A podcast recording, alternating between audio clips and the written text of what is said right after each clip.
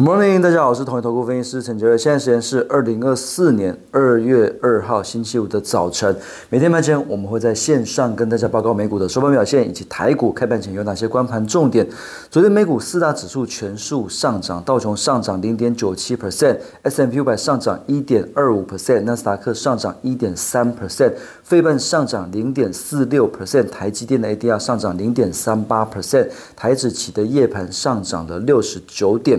那昨天道琼还是非常的强劲哦，几乎是逼近了一个新高的一个位置。那不过纳斯达克跟费半的一个线型哦，其实还是压在十日均线之下。那当然今天呃，Meta 跟这个。亚马逊公布财报之后，盘都涨蛮多的，所以关重点就是观察今天晚上纳斯达克跟费半能不能够收复这个呃十日均线，让这个短线可能转弱的一个线型呃能够扭转往上走。那如果没有办法的话，目前费半跟纳斯达克的 MACD 柱状体都已经翻到零轴之下了，所以这边来讲科技股来来看的话，其实最近可能会比较震荡一点。那今天美股的。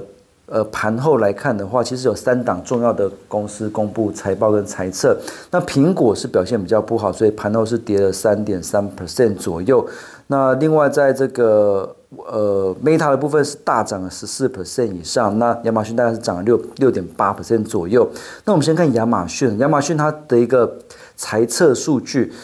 预估第一季的营收会介于一百一千三百八十亿到一千四百三十五亿美金，大概成长八 percent 到十三 percent，市场预期一千四百二十一亿美金，所以这个是比市场预期来的更高一点点。那亚马逊的一个上一季的一个财报数字预 EPS 是一美元，市场预期呃零点八美元，就八十美分，所以这个比预期来的更好。那营收的部分是年增十四 percent，来到一千七百亿美金，市场预预期一千。千六百六十二亿美金，所以亚马逊的一个财报跟财测都比市场预期来的好，所以盘后是涨六点八 percent 左右。那 Meta 盘后是大涨，那最主要是因为它这个广告业务非常非常的强劲啊，远远超过竞争对手 Google。那它的一个财报数字来看的话，上一季的营收四百零一亿美金，市场预期三百九十一点八，EPS 五点三三美元，市场预期四点九六美元，这个都比市场预期来的更好。那另外就是说，呃，除了这个营收的一个表现比市场预期来的好之外，Meta 它也公告史上发送这个股息，那另外五百亿美元的库藏股计划。也要推动，所以盘后股价是大涨了十四 percent，表现的非常的强劲。那苹果这边就比较独憔悴一点，苹果它的一个呃上一季的营收一千一百九十五点七五亿美金，年增两 percent。那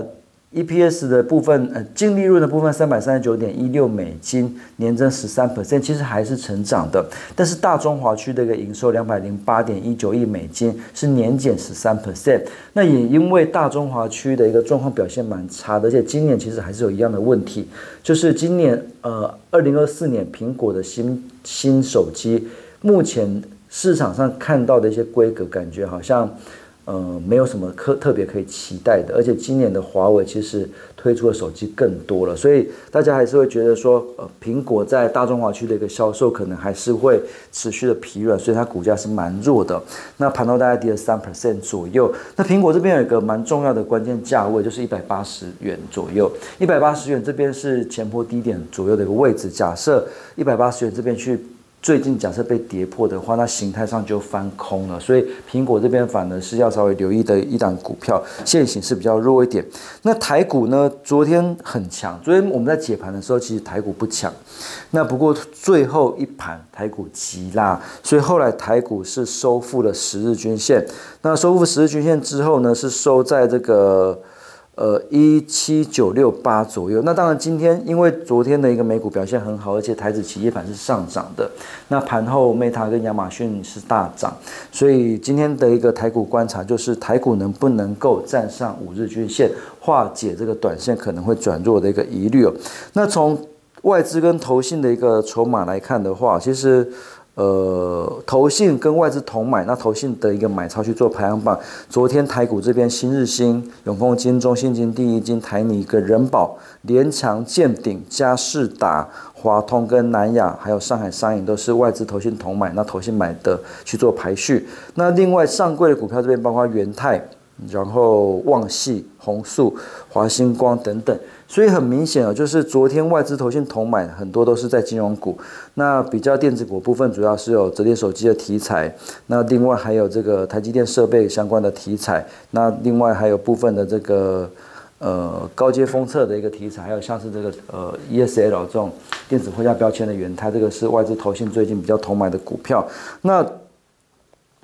投信买超投本比比较高、现行相对强势的股票，今天筛选出来，包括三三七六的新日新、三一三一的红素，然后三二八九的怡特。那以上提供给各位投资朋友做参考。那我们这边还是一样，因为今天是礼拜五，下礼拜一就是封关日，所以只剩下两个交易日的情况之下，我们还是会建议大家，呃，逢高先落袋为安一一趟。假设行情没有不好，那过完年再去做布局也没有差。那至少避免掉过年期间这个呃地缘政治的紧张，或者是美股这边涨多之后会不会修正的一个压力。所以过年前我们建议是逢高减码。那以上是今天的台股盘前分析，预祝各位投资朋友操作顺心，我们下次见。